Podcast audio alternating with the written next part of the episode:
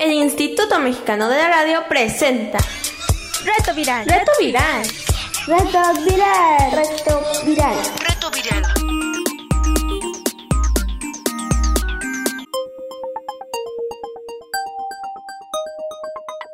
Reto Viral. Chicos y chicas, esto es Reto Viral, semana 4 de las 9 de verano divertido. Acá seguimos aprovechando los medios de comunicación como la radio para acompañarnos desde lejos y hacer de esta cuarentena un lugar de entretenimiento, de aprendizaje, de curiosidad y de crecimiento. Estamos acá de nuevo en esta misma estación, a través de la red de radios del IMER, Instituto Mexicano de la Radio, su servilleta higiénica y desinfectada, Irma Ávila Pietrasanta, con invitados especiales vía telefónica. El día de hoy estará con nosotros nuestro amigo Fidel y nuestra amiga Avi. Y bueno, en este programa 71 de Reto Viral en Emergencia Sanitaria, vamos a platicar de la última de las religiones hinduistas, el budismo. Vamos a la información. Reto Viral. Reto Viral.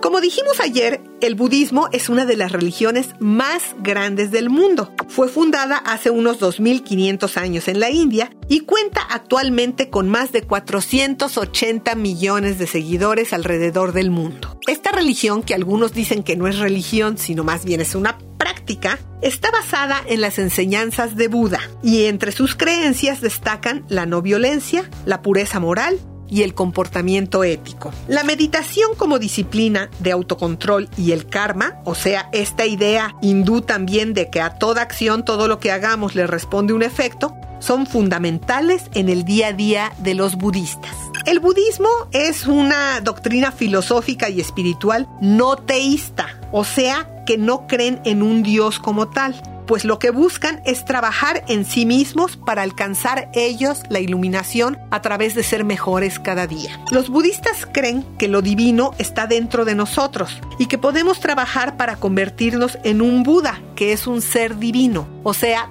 todos podemos alcanzar la divinidad para los que piensan que el budismo es una práctica, o sea, un conjunto de actividades que haces, como meditaciones, como ritos, como el cultivo de paramitas, que son perfecciones o virtudes, y que todo esto junto es una forma de asumir la vida que busca alcanzar la iluminación. Otros dicen que el nirvana. El budismo pertenece a la familia espiritual dármica de la India y cree en la reencarnación. Ponte a pensar que hemos estado vivos desde siempre.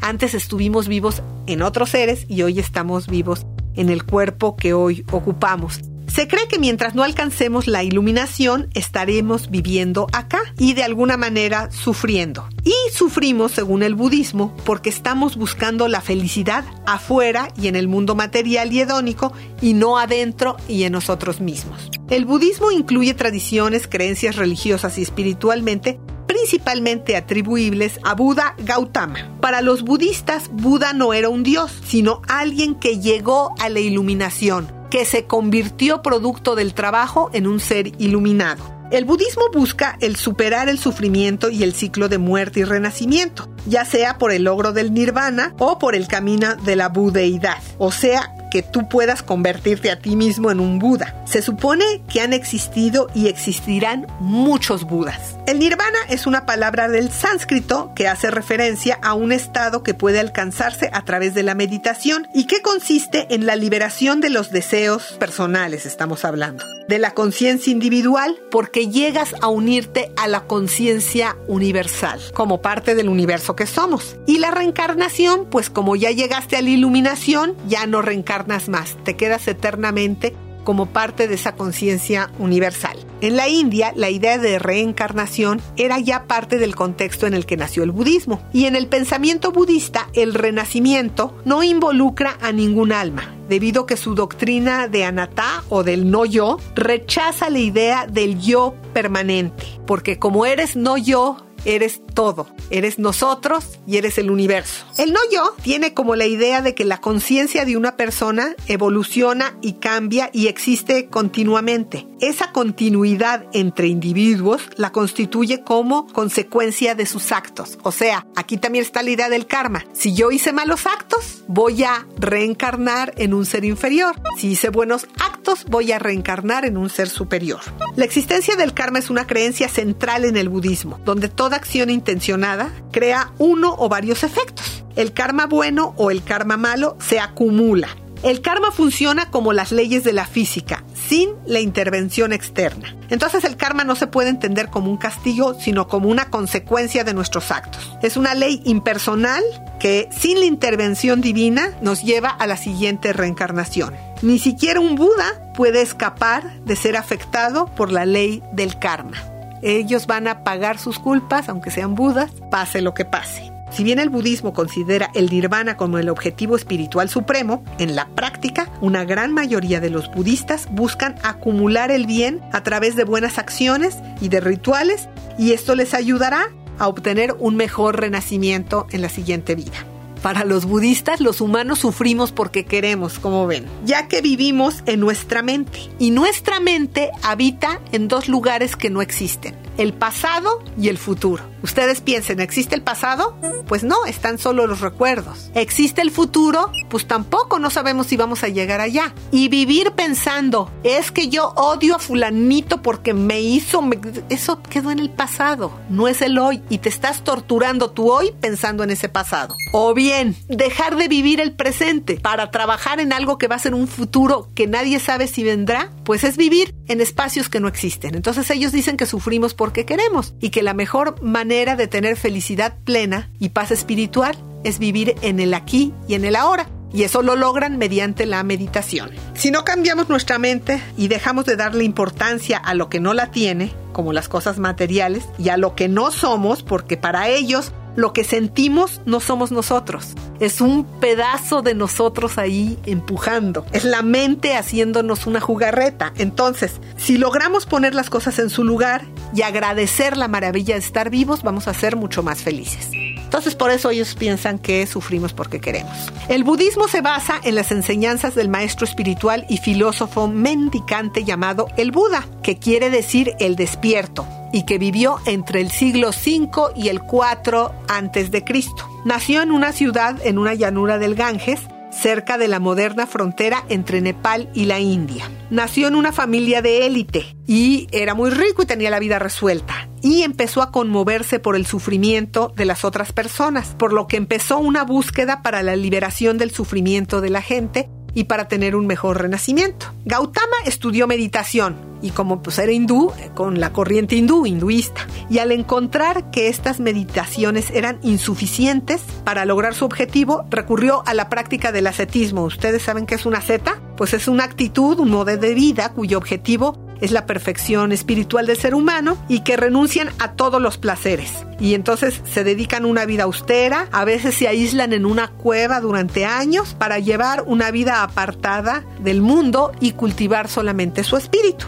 Entonces Buda llevaba eh, ayuno y varias formas de control de la respiración, pero esto tampoco alcanzó su objetivo. Y un día estaba tan enojado de que no lo alcanzaba que decidió sentarse bajo un árbol y dijo que no se iba a levantar de ahí hasta alcanzar la meditación. Entonces no sé si han visto esas imágenes de un Buda que está flaco, flaco, flaco, flaco. Es esta época de Buda. Al despertar, el Buda ya tenía una visión del funcionamiento del karma y ya se acordaba de sus vidas anteriores. También logró el fin de las impurezas mentales, el fin del sufrimiento y el renacimiento en el samsara. Este evento también trajo certeza sobre el camino correcto de la práctica espiritual para terminar con el sufrimiento de las personas. Entonces, desde ese momento, Buda se dedicó solamente a enseñar caminos de iluminación para sacar a la gente de su sufrimiento. Y luego murió, logrando el nirvana final a la edad de 80 años en la India.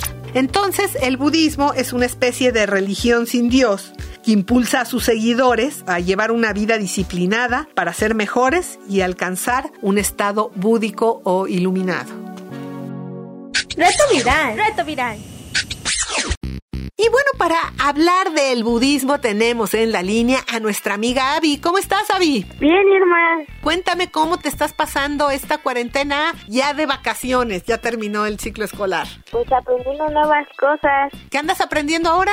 Pues practicando piano, estoy estudiando un poco para ir a la escuela ya un poco más preparada. ¿Tú conoces algún budista? No, fíjate que no. Oye, pero alguien que medita conoces? ¿Quién Yo- medita? ¿Tú? Yo medito. A ver, cuéntame las ventajas de meditar. Pues se aporta a estar bien, este, estar concentrada, tranquila, te ayuda a estar bien contigo y con las demás personas. ¿Y tú crees que se puede considerar el budismo una religión aunque no creen en Dios?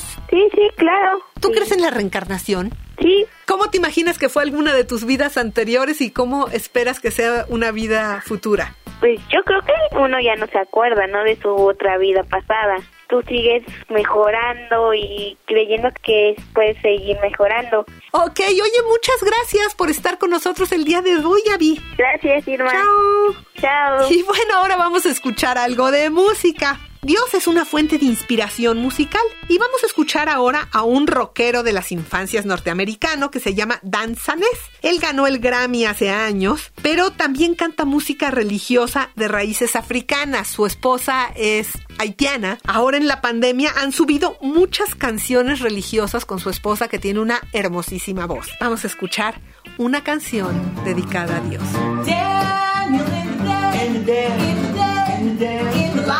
Den, Jonah in the belly of the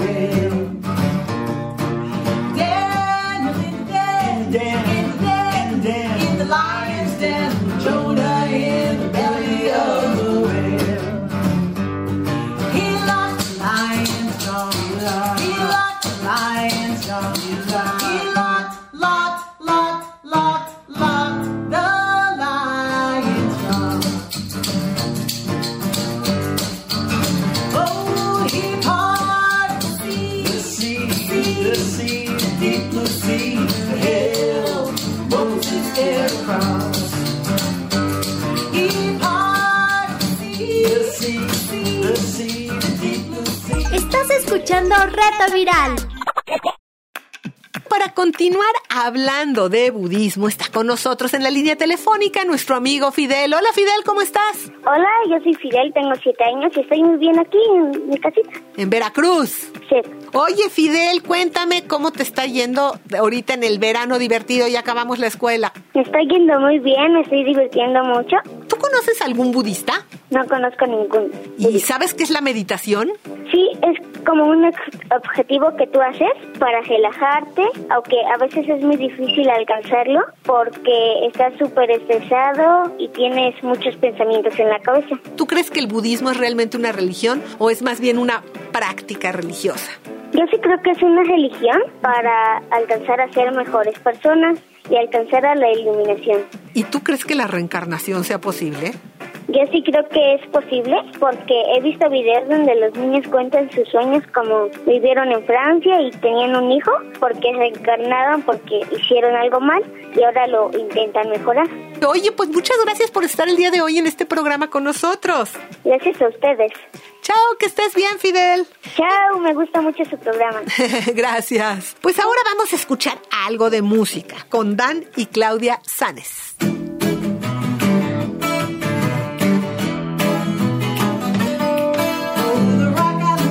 Well, it's a mighty good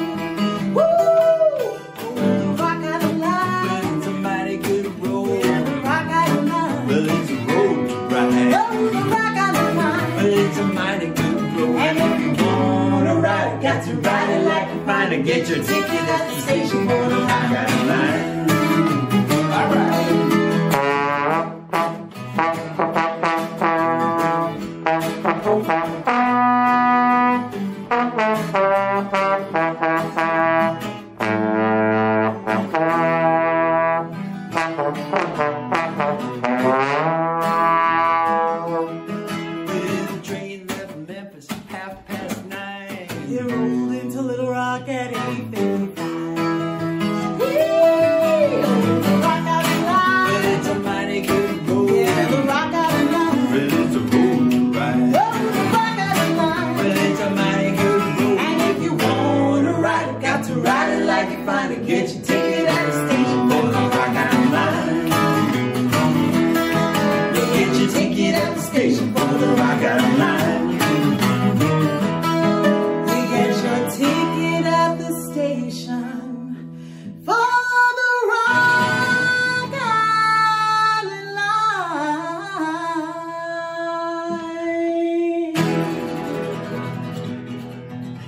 Reto viral. Reto viral.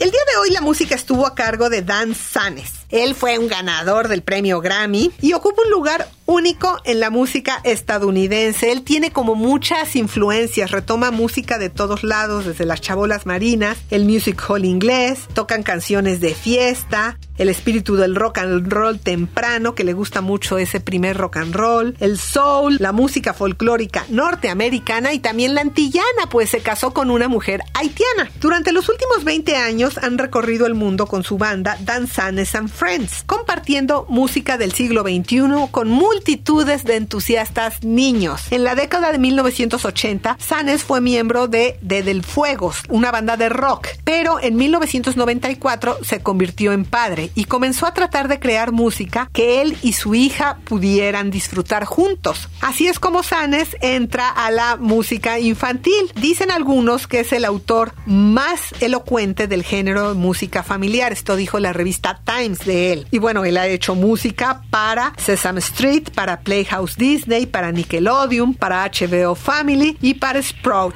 Tiene 14 álbums, dos DVDs, dos libros ilustrados y docenas de videos. Su canción Rocket Ship Beach se convirtió en un éxito inmediato con las familias de los Estados Unidos y una cadena que se llama NPR lo llamó el estándar de oro para la música infantil, o sea que hizo desde el principio música infantil con gran calidad. Además, Dan es cofundador de Constructive White Conversation, que eso quiere decir como conversación constructiva blanca, que es un grupo de afinidad antirracista blanco y que tiene su sede en Nueva York. Te invitamos a escuchar sus rolas en sus distintas plataformas. Te dejamos las ligas en nuestro micrositio. Y bueno, si no te acuerdas cómo entrar a nuestro micrositio o nunca has entrado, aquí te van las instrucciones.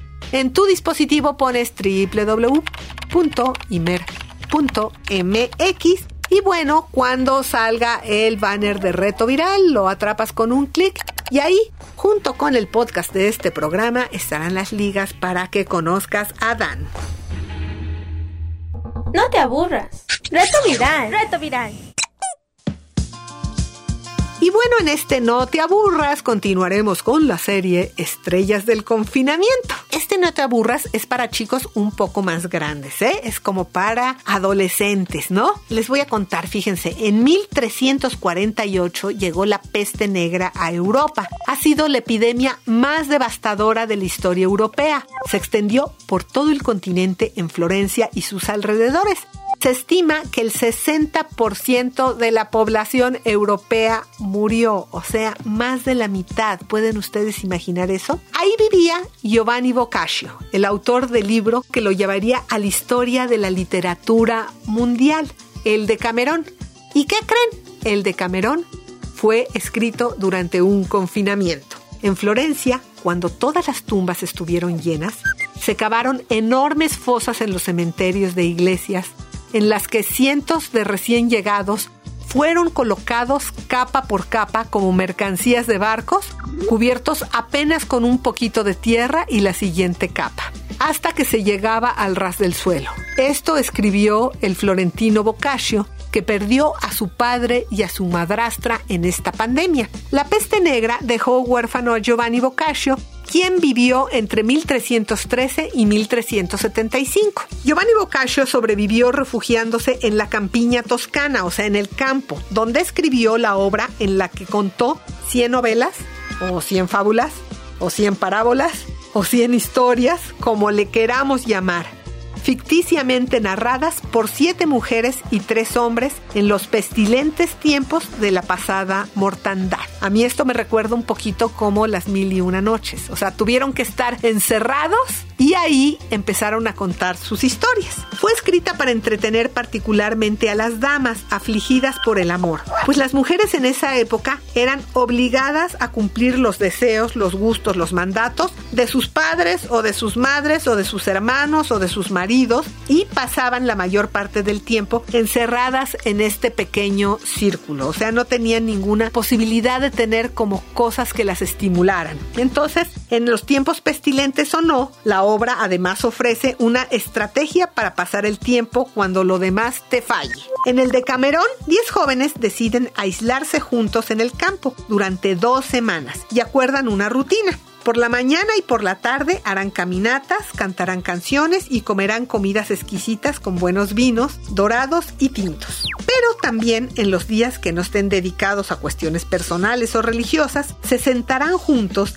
y cada uno contará una historia sobre un tema establecido para el día. Por ejemplo, hoy haremos historias sobre generosidad o historias sobre la inteligencia. Y si eres un chico más chico y ya no sabes qué hacer con tu tiempo, pues puedes seguir esta rutina de los 10 jóvenes del Decamerón. Caminar, cantar, comer y contar cuentos o escribir cuentos. Y bueno, en estos 10 días cada uno de los 10 jóvenes cuentan sus historias, de manera que al final del libro tenemos 100 relatos, que, con la introducción y los comentarios del autor, comprenden lo que llamamos el Decamerón, que es un producto genial de la cuarentena de un genio. La obra es el retrato de la humanidad, desde la virtud hasta la decadencia propia de esas épocas convulsas como aquella y bueno, también como esta.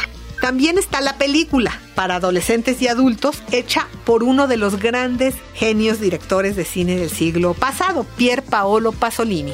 De manera que te dejamos las ligas del libro y de la película y si aún eres pequeño, la idea de que cada noche de la cuarentena cuenten cada quien un cuento inventado con un tema que elijan en familia. Te dejamos las ligas en nuestro micrositio. Reto viral. Reto viral. Estamos llegando al final del programa. Mira lo que nos llegó. Hola, mi nombre es Valentina Flores Vázquez y lo que he estado haciendo durante esta cuarentena es quedarme en casa, jugar con mi hermanito, jugar con pintura, hacer cosas con mi mamá con pintura, con agua y también hacer mi tarea. Hola, me llamo Nico, tengo seis años y en esta cuarentena he pintado, he jugado con mi bici, he hecho la tarea con mi mamá. Escríbenos o mándanos tus mensajes de voz a nuestro WhatsApp. ¿Tienes preguntas? Contáctanos. WhatsApp 55 28 60 29 18. Y bueno, esto es todo por hoy. Los esperamos mañana. El equipo de producción, Pilar Martínez, Cecilia González Landín, Daniel Valenzuela, nuestro amigo Adolfo Cortés y una servilleta higiénica y desinfectada, Irma Ávila Pietrasanta. Gracias por escucharnos. El Instituto Mexicano de la Radio presentó Reto viral. Reto Viral. Reto viral. Reto viral. Reto viral.